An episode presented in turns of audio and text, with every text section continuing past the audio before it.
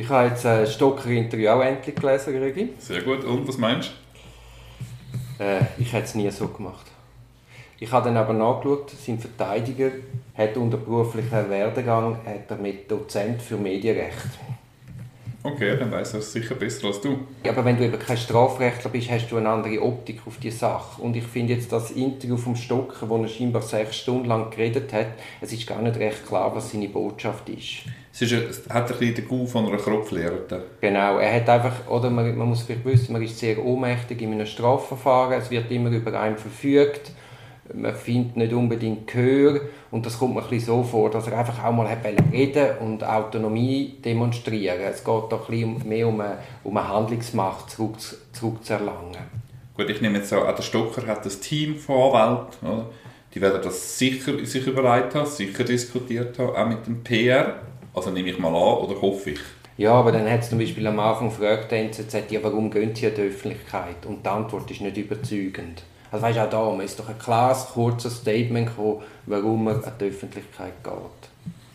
Ja, also siehst du irgendwo eine Strategie dahinter? Oder wo, also sagen wir uns erstmal noch, wo können dem Stocker oder weiteren Beteiligten nützen, das Interview? Ich glaube nicht, dass es ihm nützt.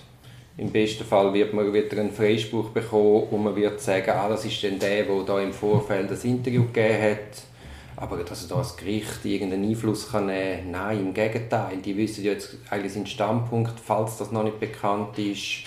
Und auch für die Staatsanwaltschaft, das kommt ja relativ klar raus. Ja, ich habe Fehler gemacht, aber ich bin unschuldig, sie sind nicht strafrechtlich relevant. Also falls es so war, dass der Herr Stocker im Vorverfahren wenig bis nichts gesagt hat, dann wäre es natürlich schon ein, Offenlegen von einer möglichen Verteidigungsstrategie. Oder? Meine, vielleicht gibt es natürlich schriftliche Eingaben von der Verteidigung, wo das schon die Richtung weist, oder? aber wir hoffen jetzt, es ist in das eingebettet in eine allgemeine Stoßrichtung, dass man sich dann im Prozess selber nicht wieder widerspricht. Zu dem. Ja gut, das wird man schon geschaut haben. Aber ich glaube mehr, das ist wirklich ein, ein Zurückerlangen von der Handlungsmacht gewesen. Das ist mehr, mehr Kopfsache für die beschuldigte Person selber, als wirklich strategisch in Strafverfahren eingebettet da hat man einfach die Nerven verloren. Also bleiben wir zuerst mal noch ein bisschen beim Positiven. Man könnte sich ja fragen, also der Herr Stocker versucht in dem Interview eine gewisse Distanz herzubringen zwischen ihm und dem Herrn Vinzenz. Das könnte bedeuten, das könnte bedeuten, dass beiden daran gelegen ist, dass man dann nicht möchte eine Kompanie, dass man da möchte einer Kompanie entgegensprechen, dass man nicht zusammen gewurstelt hat, sondern dass das rein professionell auf einer aus einer Sicht ähm, Anlage, aus einer Sicht Investitionen war und dass man da nicht einfach zusammen gewurstelt hat. Das könnte man sich vorstellen. Ja, das ist sicher so. Aber machst du das in einem Interview in der NZZ? Und was erhoffst du davon? Also Adressat kann ja nicht das Gericht sein. Oder ist es nicht bei diesem Interview? Nein. Also Adressat ist die Öffentlichkeit. Ich habe, ja, ich habe mir das schon überlegt und ich, ich habe gedacht, das ist ja vielleicht mit dem Vinzenz abgesprochen mit seinem Team, koordiniert, aber wenn man nach einer den Sonntag drauf, in der NZZ am Sonntag, den Bericht liest, wie da genüsslich eine relativ peinliche Passage aus, der, aus dem Einvernahmeprotokoll vom Herrn Vinzenz zitiert werden. Offenbar gibt es dort ein Leak, also die Presse ist da Einvernahmeprotokoll gekommen, nicht nur Anklageschriften. Sehe ich nicht die gleiche Interessenslage, wo wir über den NZZ am Sonntag ähm, sozusagen die Nichte von der alten Tante äh, transportiert, sondern das ist eher ein Kampagnenjournalismus, möglicherweise. Oder zumindest ist es für mich ein Indiz, dass keine Koordination stattgefunden hat, wenn man die zwei Sonntagsinterviews miteinander vergleicht. Ja, der, der Eindruck entsteht bei mir auch. Man kann sich fragen, oder man kann sagen, ich meine, es ist zulässig, so Öffentlichkeitsarbeit machen, gerade bei so einem medienträchtigen Fall, gerade wo eben auch viel, äh, wo gewaschen wird, wo der Fokus jetzt von der Vorberichterstattung ganz extrem auf den Psyche den Etablissements gestellt wird und praktisch gar nicht über die wirklich relevanten Vorwürfe, wo es wirklich um die Fetterstrafe geht, sich drillt, dass man da möchte dagegen heben. Ob das dem Herrn Stocker gelungen ist, muss man sich ernsthaft fragen, wenn er zum Beispiel einmal auch äh, ja, relativ selbstbewusst deponiert, ja, wenn, wenn, man mit, wenn man mit ihm am Tisch hockt, ist er der Schnelldenker. Er ist der, der Sachen halt immer sofort erfasst. Oder wie er da so eine KI-Software gemacht hat von Sherlock, die er erzählt hat. Also Gut, vielleicht ist ja, er ist relativ überzeugt von sich selber. Ja gut, auch vielleicht ist ja die, äh, das Interview eine ganz schlaue PR-Aktion für sein Sherlock. Da kann man sich fragen, ja. ja. Aber vielleicht sehen wir ja nicht ganz dahinter, vielleicht ist das ganz ein ausgeklügelte äh, Schachzug, wo wir dann werden später merken, dass das äh, ja, also, gar nicht dahinter sieht. Aber prima vista, also nicht ideal. Genau, ich möchte sagen, als Beschuldigter hast du das Gefühl, du bist in einem Hurricane. Du hast das Gefühl, alle Augen sind auf dich gerichtet. Und man beachtet viel zu wenig, dass, dass, dass, dass die Medienwelt ist so schnelllebig heute der Skandal, morgen der Skandal. Also ich habe Klienten gehabt, die sind schon intensiv in Tagi-Kampagnen drin gehängt, wo man über Wochen jeden Tag News aus der Untersuchung, auch ein Leak gehabt, aus dem Protokoll zitiert hat, sogar mit Bildern, wo man dann äh, auch äh, persönlichkeitsverletzend haben müssen vorgehen und erstaunlicherweise selbst drei oder vier Monate später die Leute wissen noch, es war etwas gewesen, aber sie können nicht mal mehr einordnen, ist es gut oder schlecht. Ich habe schon Klienten gehabt, Firmen, die im Fokus waren. Ich habe denen immer gesagt, hey, macht es nicht grösser, Kopf haben, durch, müsst schauen, ihr, ihr gönnt sogar im Endeffekt fürs Geschäft, weil die Leute ein halbes Jahr später wissen noch knapp, es war etwas gewesen. und wenn sie dann irgendjemanden aussuchen im Geschäft, dann haben sie irgendwie eine Assoziation, ah, den Namen habe ich schon mal gehört. Aber sie können dann gar nicht mehr einordnen, ist es positiv, negativ. Also man sollte das wie als Beschuldigte Nerven nicht verlieren und nicht übergewichten, was da auf einem einprasselt. Die Leute sind nicht mit, mit Lupen das verfolgen und wissen dann das im Detail nach.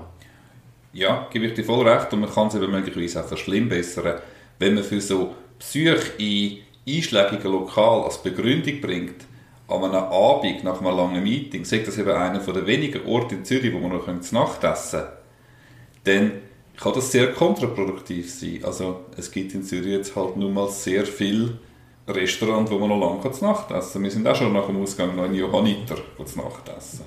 Aber ich halte es eigentlich wie du mit den Klienten, Entschuldigung, ja, ähm, ich halte es wie du mit den Klienten, musst den Klienten getreu nach dem Konrad Adenauer sagen, was interessiert mich mein Geschwätz von gestern? Und das ist genauso wie die News. Das interessiert in der heutigen Welt nicht mehr, was vor drei, vier, fünf Tagen, Wochen oder Monaten gesagt wurde.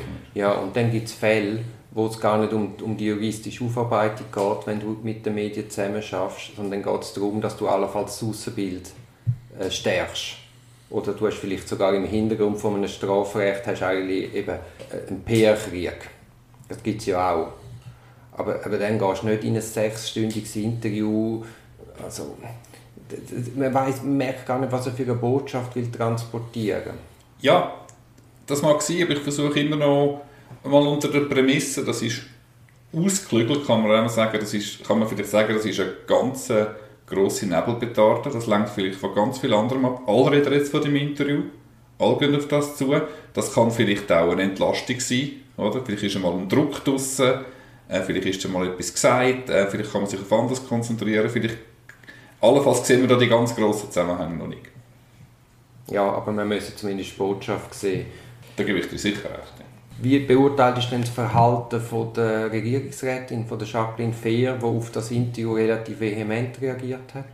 Ich finde es nicht ideal von der Justizdirektorin da in einem laufenden Prozess das entsprechend zu kommentieren. Also ich finde, da sollte man einen gewissen Raum lassen und sollte das eigentlich unkommentiert lassen. Ähm, ich finde es nicht, nicht zwingend ein passendes Statement. Das kann vielleicht von Politikern, die in der Legislative sind, da vielleicht ein Kommentar kommen, jetzt von der Exekutive, wo ja auch noch äh, zumindest formal übergeordnet ist, der Strafverfolgungsbehörde, finde ich jetzt das nicht, nicht zwingend ideal. Ja, es adelt fast. Es, es adelt ja fast etwas, wo wir zwei jetzt für nicht ideal, für nicht, als nicht ideal beurteilen. Ja, hast recht, so eine Reaktion kann, äh, ja, kann durchaus sein, dass man, äh, dann, dass man dann der Meinung ist, jetzt hat man damit verfangen, ja. dass man da die Gegenseite aufschreckt damit. Ja. Ja, und vielleicht hat auch erst die Reaktion von der Frau Fehr dazu geführt, dass das Gericht das überhaupt wahrgenommen hat. Ich bin immer noch nach dem Positiven am Suchen. Hm? Wir haben ja zumindest ansatzweise Kontroverse in unserem Podcast. Man kann sich schon fragen, eben, ob man in so einer Vorwärtsstrategie eben dann nicht zum Beispiel gar kann verhindern was eine Woche später mit dem Pierre Vinzenz passiert ist, dass man dann so ausführlich und genüsslich aus diesen Protokoll zitiert, oder jetzt gerade im Blick ist eine riesige Kampagne im Gang, was eigentlich nur noch um Red Lips geht, nur noch um Kings Club und um nichts mehr anderes. Und vom Stocker, der ähnliche Sachen offenbar gemacht hat, hört man viel, viel weniger. Also ähm, Vincent, Verteidigerteam, ist dort extrem zurückhaltend. Vincent ist extrem zurückhaltend, das ist ja bekannt äh, von, dem, von dem Verteidiger. Aber da kann man auch fragen, lässt man es auch mit sich machen im Vorfeld. Gerade so einen grossen Prozess aber kann wieder. Aber, aber Gregi, das kannst du doch gar nicht verhindern. Ich meine, er war im Kings Club oder weiß ich wo. Ja, aber der Stocker auch, vom Stocker redet es nicht mehr, redet nur noch von dem Interview vom rosa Kondom. Vielleicht ist das gar nicht so schlecht. Stocker ist rosa, Stocker ist rosa Kondom. Stocker ist nicht Kings Club, ist nicht Flirte Tiger, ist nicht ähm, auf Sydney gehen oder irgendetwas mit irgendwelchen Reisen, ist nicht äh, Hyatt. Gut, aber das wissen wir nicht. Ich meine, das ich meine die Hyatt-Geschichte, ich meine, das ist ja, hat der Stocker nicht. Hat er nicht aktenkundig, ja? Also nein, wir wissen ja, wir wissen selbstverständlich nicht. Nein, aber ich sage nur, also das ist ja klar, dass man sich dann da auf den Hauptbeschuldigten und das liegt natürlich auch daran, äh, dass der, dass der Vincent vor diesen ganzen Verfahren ist er ja schon das Alpha-Tier, der, der, der Führer gestanden ist, der, der auftreten ist, der, der gestrahlt hat, der, der äh, auch, auch die Nähe zu den Medien gesucht hat, mit denen gespielt hat. Und das natürlich durch das eine ganz andere Bekanntheitsgrad hat. Ja, wer an deine Hochzeit einlädt, kommt auch an deine Beerdigung. Da magst du sicher recht haben. Aber ich gebe jetzt noch nicht ganz auf. Er zückt. Ich zücke die Zeit von dieser Woche. Nein, zückst deine Lesebrille. Ja, und die Zeit von dieser Woche. Und der steht auch, mit gezieltem Naming und Shaming legte der Staatsanwalt nach. Schon Monate vor Prozessbeginn durften ausgewählte Medien seine Anklageschrift lesen und daraus zitieren, ohne dass sich der Beschuldigte öffentlich zur Wehr setzen konnte. Wohlwissend, was den Volkszorn am hellsten zum Lodern bringt, sind Vinzens sexuelle Ausschweifungen inzwischen bekannter als der Sündenfall in der Bibel. Das steht in der Zeit. Das steht in der Zeit da, von dieser Woche. Da bin ich überzeugt, dass der Journalist oder die Journalistin zu wenig Ahnung von dem Prozess hat in der Schweiz. Oder ich kann mir unmöglich vorstellen, dass die Staatsanwaltschaft die Anklageschrift geleakt hat und informell mit Medien Vorarbeit geleistet hat. Das ja. ist offenbar nicht informell, aber offenbar ein ähm, Meet and Greet kann man nicht vorstellen. Das, das Leak ist sicher nicht bei der Staatsanwaltschaft. Schon Monate vor Prozessbeginn durften ausgewählte Medien seine Anklageschrift lesen und daraus zitieren. Die Zeit, Duri, die Zeit, wo es gibt nichts renommierteres als die Zeit im deutschsprachigen Strafraum. Jetzt haben wir richtig Krach. Ehrlich gesagt, die Schweiz-Zeiten von der Zeit können Sie einfach ersatzlos streichen. Also jetzt sind wir noch hässiger als beim letzten Podcast. wir dürfen einfach nicht mehr hässig lesen, weil das tut nicht gut. Genau, hässig macht hässig. Also, mach's gut.